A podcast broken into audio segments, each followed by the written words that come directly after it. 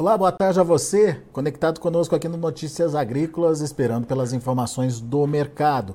Olhando para Chicago, a gente tem mais uma sessão negativa aí para os preços. No entanto, são quedas é, menos significativas do que nos dias anteriores. A gente está falando, por exemplo, de uma queda de meio ponto para o novembro, que é a referência é, para a safra americana. E a gente está falando de uma queda aí de pouco menos de 4 pontos para o julho, que é o primeiro vencimento. Enfim, a gente precisa entender o que está acontecendo com o mercado nesse momento. É inevitável dizer que esse mercado está pesado, mas será que é possível ainda ter alguma expectativa em relação à melhora de preços em Chicago? E aqui no Brasil, o que esperar? O que, que pode mudar no cenário de precificação da soja por aqui? Perguntas para quem entende. Vamos lá para os Estados Unidos, onde está o meu amigo Aaron Edward. Ah, o Aaron está de olho nessa movimentação eh, de Chicago. E, Aaron, conta para a gente o que, que você está vendo aí. Enfim, dá para esperar alguma mudança eh, de cenário em relação a Chicago? Vamos começar analisando Chicago, Aaron? Com certeza, é uma excelente pergunta, né? Tem, se olhar a disparidade de preço entre a safra velha, por exemplo, o contrato de julho, e a safra nova, que chamam que é o, quando vai chegar a próxima safra norte-americana, que é o contrato de novembro, como você bem citou, você vê que tem uma disparidade de grande de preço, de cerca de um dólar e meio. Então, a, ainda existe uma safra curta, que é a safra do ano passado. O inventário de soja nos Estados Unidos é baixo, mas a expectativa é que vai ter uma safra cheia nos Estados Unidos. O plantio caminha bem e com o plantio diária, você é um pouco sarcástico, mas é garantido que vai colher, né? Se plantou, vai uhum. colher. Então, o mercado está pressupondo que vai ter uma safra cheia nos Estados Unidos. Teve uma grande safra no Brasil e nós chegamos naquele momento que, quando chegar a safra grande norte-americana, os estoques vão estar ok e o mercado está pesado porque tem pouco incentivo para comprar essa soja. A grande incerteza é: será que os Estados Unidos vai ou não vai ter essa safra cheia que está prevista? Então, ainda existe essa incerteza e o potencial de alta, mas toda vez que um mercado tem bem mais dificuldade de cair do que de subir, tem que considerar que é um mercado pesado e por hora parece que essa é a tendência de Chicago. Continua pesado, continua com dificuldade de sair, subir e hoje fez novas baixas, né? Então caiu pouco, mas o preço mais baixo foi foi é, o, o preço mais baixo do ano. Então novas baixas, está aceitando preço cada vez mais baixo, isso é preocupante sim. Pois é, Aaron. Agora, quando a gente olha esse comportamento em Chicago e fica nessa dependência do que pode acontecer com a safra americana para é, ter uma melhora de preço ou não, né? É, à medida que o tempo vai passando, a gente vai tendo essa consolidação de cenário que você trouxe para gente. Uma boa safra, uma safra cheia nos Estados Unidos, vai reverter ou tem potencial para reverter o patamar de preço que a gente está vendo ou que viu sendo praticado até agora? Sim, com certeza. Nós, de 2020 até agora, nós estávamos num bom market, né, num mercado altista. Laninha, estoques apertados e aquele ciclo de preços altos. Esse quadro está se alterando. Os fundos já estão vendidos no milho, já estão vendidos no trigo, os estoques dessas duas commodities já estão bem mais confortáveis e tudo indica que a soja está indo na mesma direção. Então, nós, o mercado altista, né, o bull market, ele está recuando, né, ele está chegando ao fim. Como nós falamos em entrevistas anteriores, né, provavelmente esse ano seria o fim do bull market. Aconteceu em fevereiro ou março e não, uhum. é, não em junho, né, mas é, não é novidade que isso chegou. A grande pergunta para mim é qual que é o novo patamar de preço? E nós não sabemos, o mercado ainda não descobriu qual que é o novo patamar de preço. Na minha opinião, o milho, por exemplo, ele vendeu demais, né? Ele tá com os fundos estão com uma posição líquida vendida, caiu demais. Para mim, merece uma recuperação. A soja ainda é uma incógnita porque nós não sabemos o preço de longo prazo do farelo e nem o tamanho da safra. Então, com mais ou menos estoques, para mim, o, o, hoje o, mercado, o mercado de soja ainda é um dos mercados mais bem sustentados das commodities agrícolas. Mas é, tem que tomar muito cuidado nesse ambiente. Pois é, é, a gente já tem ouvido algumas análises falando da preocupação em ver Chicago abaixo dos 10 dólares por bushel. Você tem essa, essa perspectiva também? Tentando tirar algum número aí de você, Aaron? Olha, para mim, é, falar o debate, né? Daí falar da minha opinião, mas antes de 2020 era muito normal uma faixa de negociação entre 8 e 12. Se o, o normal vai voltar para esses patamares, então soja abaixo de 10, obviamente, é possível. Mas, se você vê, por exemplo, o, o, preço mediano, a faixa de negociação antes daquela subida que começou com a crise de 2018 e depois de 2012, você vê toda vez que você tem um ciclo de alta, quando o, o, patamar de preço novo é estabelecido, ele é em um nível um pouco mais alto, que faz sentido até pela inflação. Então, falar de soja de 10 dólares é plenamente possível, mas eu me pergunto se uma nova faixa de negociação não seria, é, em vez de 10 ser o meio dessa nova faixa de negociação, se esse 10 não é um pouquinho mais para o lado de baixo dessa nova faixa e se 12 ou 13 é um pouco mais familiar. Não sabemos, mas não me surpreenderia se nós não tivermos uma faixa de preços um pouquinho mais elevado em função da inflação, em função desse ciclo altista. É, seria normal ou aceitável que os mercados se calibrem para um patamar de preço um pouquinho mais alto. 10 a 12, então seria um intervalo, digamos, pertinente. Vamos ver. É difícil, né? né? É difícil, né, Aaron? Mas... É difícil. O que, o que para mim é, é, interessante é, por exemplo, você, se você olhar a posição dos fundos, eles estão vendidos ou estão comprados. Quando eles chegam no zero, você pode falar que esse é o preço que o mercado aceita como um preço mediano de negociação sem influência dos especuladores.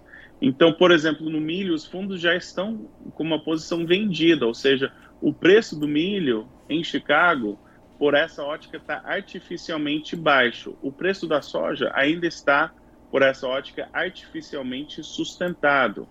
Então, faz sentido em função do quadro de estoques, mas para mim, projetar uma, uma faixa de preços é muito complicado. O que faz sentido na gestão de risco é falar: Chicago tem risco de cair mais, só que nós temos visto desde abril, mesmo com quedas em Chicago, o câmbio tra trazendo suporte e o prêmio trazendo suporte, de tal modo que o preço na maioria das praças no Brasil não está mais baixo hoje do que estava em abril.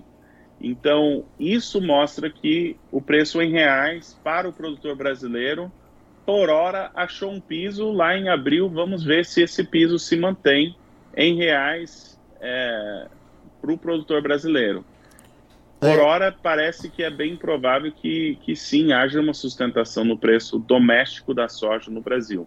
O que você está dizendo é que se não tem essa sustentação, essa certeza sobre o comportamento de preços em Chicago, é, na composição de preços em reais aqui no Brasil, é, câmbio e prêmios podem ajudar é, a recuperar preços, Aaron, ou a, no mínimo, estabilizar os atuais patamares? É, obviamente tudo é possível, mas para mim um movimento lateral de preços, é, se Chicago continuar caindo, preços laterais são uma boa notícia para o produtor brasileiro. É, se Chicago se sustentar ou tiver uma arrancada com algum risco climático, recuperação de preços é muito possível no Brasil. É, é, não é normal um ano inteiro em que a queda começa no começo do ano e não tenha pelo menos uma recuperação parcial. Isso seria muito anormal. Então, hoje tudo parece baixista, mas pensar que vai tudo descer para sempre, menos, né? Geralmente tem pelo menos uma recuperação parcial. Muito bem. E olhando aqui para o Brasil, é... e obviamente sem, sem só ficar focando em em, em, em prêmio e câmbio, mas olhando demanda. Você vê alguma possibilidade de sustentação aí de preços por conta de demanda? Teremos, teremos compradores para esse tamanho de safra que o Brasil produziu esse ano? Sim, e só para comparação, vamos a números arredondados, tá? Tem pessoas que adoram entrar nos detalhes dos números e, e não tô, não tô caçando briga com ninguém, hum. mas números arredondados, né? Digamos que a Argentina teve 15, é, 15 mil milhões de toneladas a menos. Bom, para re, repor o estoque de farelo, se a Argentina ainda vai produzir essa mesma quantidade de farelo, o Brasil teria que suprir, suprir isso da Argentina. Então, você que tira 15 milhões de toneladas da safra brasileira, ela está o quê? Em 135, talvez, dependendo do, do número final. E os Estados Unidos, ano passado, teve safra curta, vendeu agressivamente, até os Estados Unidos estavam comprando soja do Brasil. Então, nós estamos falando de uma safra enorme no, no Brasil, mas em meio a um contexto mundial de outros países com estoques e safras curtas. Então, a demanda pela soja brasileira não me preocupa. O, o comportamento do preço, sim, né? Mas por hora parece que tem sustentação no mercado brasileiro. É, o preço ele se movimenta mais rápido é, diante de um risco de oferta, né? Diante de um risco de demanda, ele vai mais lento, vai é, tentando é, se moldar até para evitar inflação, correria, enfim, né, Aro? Exatamente, exatamente. O, é, para nós termos novas altas, para reestabelecer um mercado altista, nós teríamos que ter um choque de demanda. Eu não estou falando que esse choque de demanda vai chegar e vai retomar o um mercado altista, mas uma sustentação de demanda é muito provável. Me, é muito provável. É, eu não, não espero que tenha é, destruição de demanda. O que a destruição de demanda que é preocupante para mim é, por exemplo, boi gordo e milho no Brasil. Aí é uma situação mais preocupante. É, e até mesmo exportações de milho dos Estados Unidos muito baixas. Isso sim é preocupante e tem causado acúmulo de estoques. Mas os prêmios de milho nos Estados Unidos estão altíssimos. Então, essa história de que ah, não precisa mais do milho norte-americano, tem comprador pagando e pagando bem mais do que o preço na bolsa para receber esse milho. Então, é, a demanda hoje não me preocupa, isso não é falar que vai ter um choque de demanda, mas está forte, está firme. É. E diante de tudo isso, fica aí a questão da oportunidade de negócios e o produtor precisa ficar atento a ela, certo? Exatamente. O mercado que recupera, quando aparecem oportunidades, se, se o preço de 200 reais ou aquele preço na tua cabeça que você falou, não, esse é o preço que eu quero, é importante você talvez baixar esse, essa expectativa e pensar mais nos riscos quando é bom ou não vender. Por exemplo, quer vender em reais, o câmbio está favorável, vende. Quer vender em dólar, Chicago dá uma recuperada, vende. Então, assim, acompanhar essas movimentações, ou eu acho que vai ter um clima, um risco climático nos Estados Unidos. Aí tem está na hora de vender, não está na hora de falar, não, mas eu não gosto do preço. Né? Acertou no diagnóstico. Risco climático, subiu o preço, tem que executar. Então, não é hora do produtor ficar é, sem um plano de execução, sem um plano de comercialização. Sempre estou batendo nessa tecla. Tem que ter um plano e executar. Boa, Aaron. Meu amigo, obrigado mais uma vez pela sua participação aqui. É sempre bom te ouvir. Volte sempre. Abraço. Valeu, abraço para você. Tá aí Aaron Edward, consultor americano, aqui trazendo as informações e expectativas dele sobre o mercado lá na Bolsa de Chicago. Deixa eu passar para vocês os números de fechamento. Lá na Bolsa de Chicago, você confere comigo a soja na para julho, fechando aí a 13 dólares e 33 centes por bushel, a gente tem uma queda de 3 pontos mais 75. Agosto, 12 dólares e 69 centes por bushel, uma queda aí de 5 pontos mais 25. Setembro, 12 dólares e 3 centes por bushel, uma queda de 2 pontos mais 25. E o novembro, 11 dólares e 87 centes por bushel, recuando meio pontinho. Esses são os números da soja. Vamos ver o milho.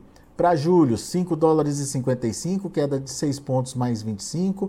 O setembro caiu um ponto meio, fechou a 4,95. Dezembro já reagiu, quase dois pontinhos de alta, fechando a 5 dólares por bushel. E o março, 5 dólares e 11 centes por bushel, uma alta de 1 ponto mais 75.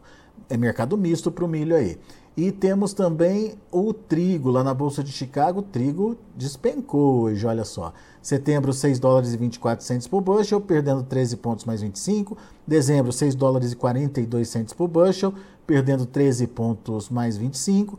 Março, 6 dólares e 57 centos por bushel, uma queda de 12 pontos mais 25. E o maio, 6 dólares e 65 centos por bushel, uma queda de 11 pontos e meio.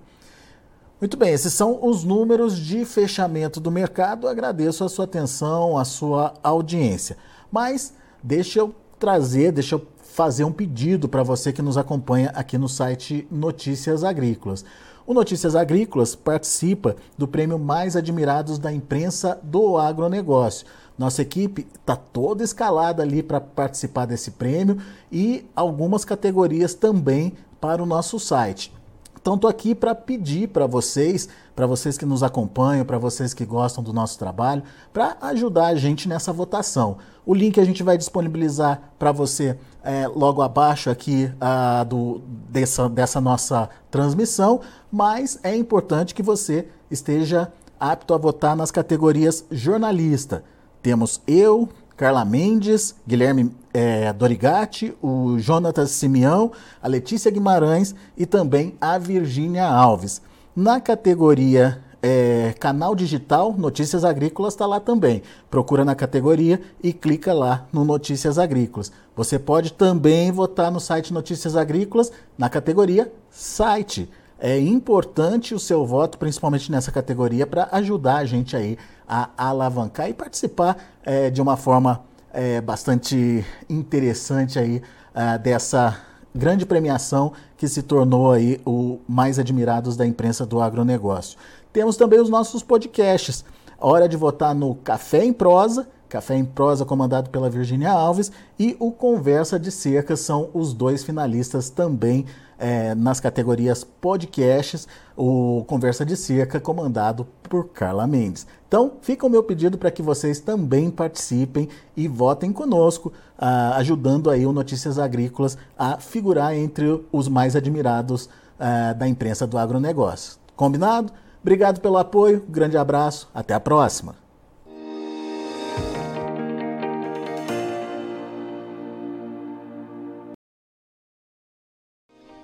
Se inscreva em nossas mídias sociais. No Facebook, Notícias Agrícolas no Instagram, arroba Notícias Agrícolas, e em nosso Twitter, arroba Norteagri. E para não perder nenhum vídeo, não se esqueça de nos acompanhar no YouTube e na Twitch, Notícias Agrícolas